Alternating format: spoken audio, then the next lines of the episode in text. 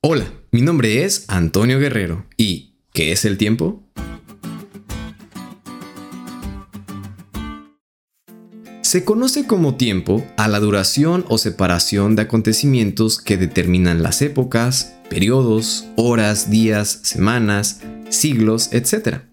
Y permite ordenar los sucesos en secuencias, estableciendo un pasado, un presente y un futuro.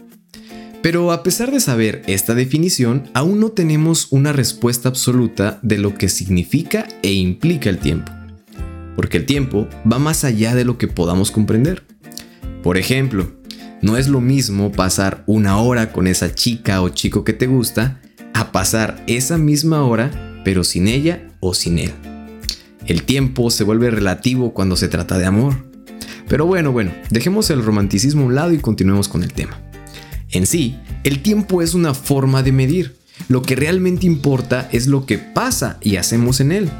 Y en el estudio de hoy notamos que si queremos relacionar el tiempo con la voluntad divina, debemos de hacerlo con fe, puesto que en la Biblia encontramos muchos acontecimientos que tienen una implicación pasada, presente y futura. Y a lo largo de esto podemos estar seguros que la intención divina siempre será a beneficio del hombre.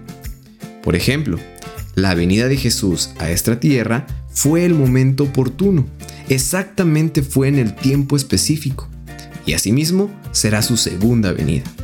Y el elemento que tenemos que manejar nosotros es la fe en esos tiempos, aprender a esperar que las cosas ocurran en los tiempos perfectos de Dios.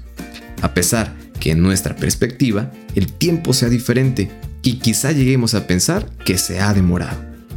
Esperar en ello nos debiera ayudar a prestar mucha atención y volver a Dios mientras aún tengamos oportunidad.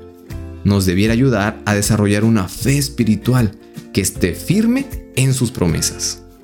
Amigos, Dios se encargará de colocar cada pieza en su lugar de este gran rompecabezas. Él conoce su hora, el mejor que nadie sabe del tiempo.